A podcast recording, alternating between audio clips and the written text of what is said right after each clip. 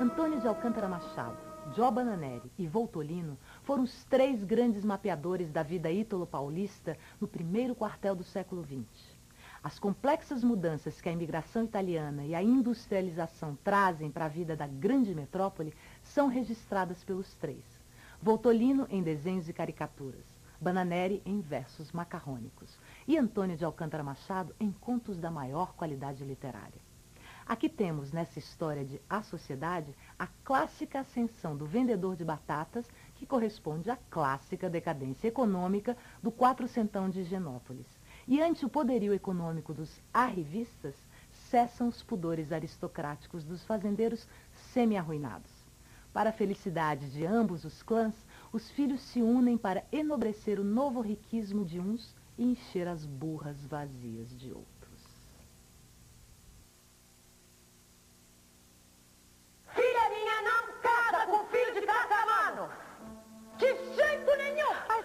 Conselheiro José Bonifácio de Matos Arruda disse isso e foi brigar com o italiano das batatas. Teresa Rita misturou lágrimas com gemidos e entrou no seu quarto batendo a porta. O esperado grito da buzina fechou o livro de Riardel e trouxe Teresa Rita do escritório para o terraço. Lântia passou como quem não quer, quase parando.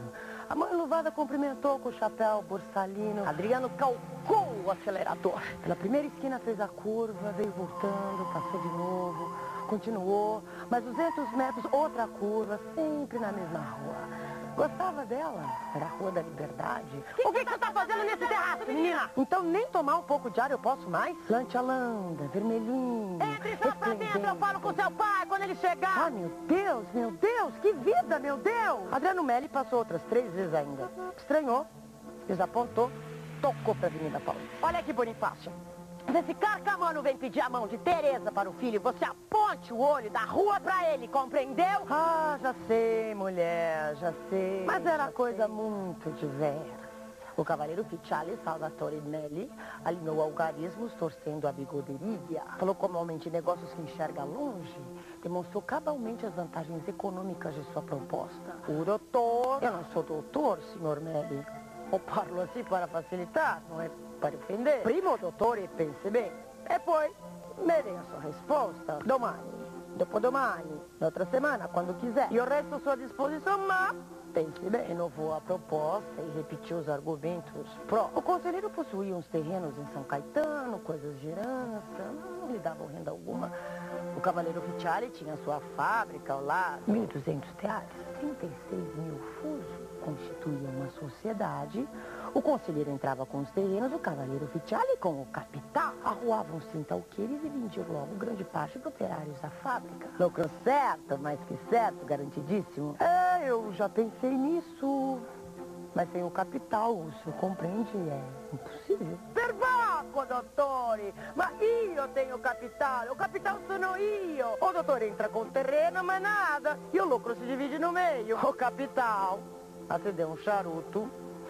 O conselheiro coçou os joelhos, disfarçando a emoção. A negra de broche serviu café. Dopo, dopo, o doutor me dá a resposta. E eu só digo isto.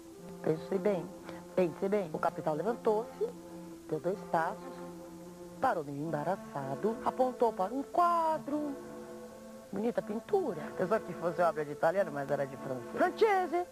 Ah, não é feio, não. Sério. Embatucou. Tinha qualquer coisa. Tirou o charuto da boca, ficou olhando para a ponta acesa, deu um balanço no corpo e decidiu. Ia dimenticando de dizer. O meu filho fará o gerente da sociedade, sob minha direção. Se capite, sei. O seu filho. Sim, o Adriano. Me pare, me pare que conhece ele.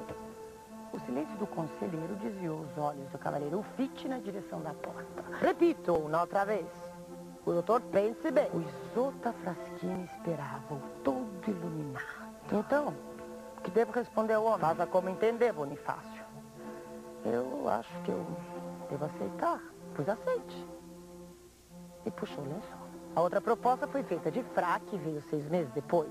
O conselheiro José Bonifácio de Matos e Arruda e senhora E o cavaleiro Fitte Salvadorinelli, e senhora, tem a honra de participar a Vossa Excelência e Excelentíssima Família o contrato de casamento de seus filhos Teresa Rita e Adriano Melli. No chá do noivado do cavaleiro Ficciali, Adriano Melli, na frente de toda a gente, recordou a mãe de sua futura nora, os bons tempinhos em que lhe vendia cebolas e batatas, olho de luca e bacalhau português, quase sempre fiado e até sem caderneta.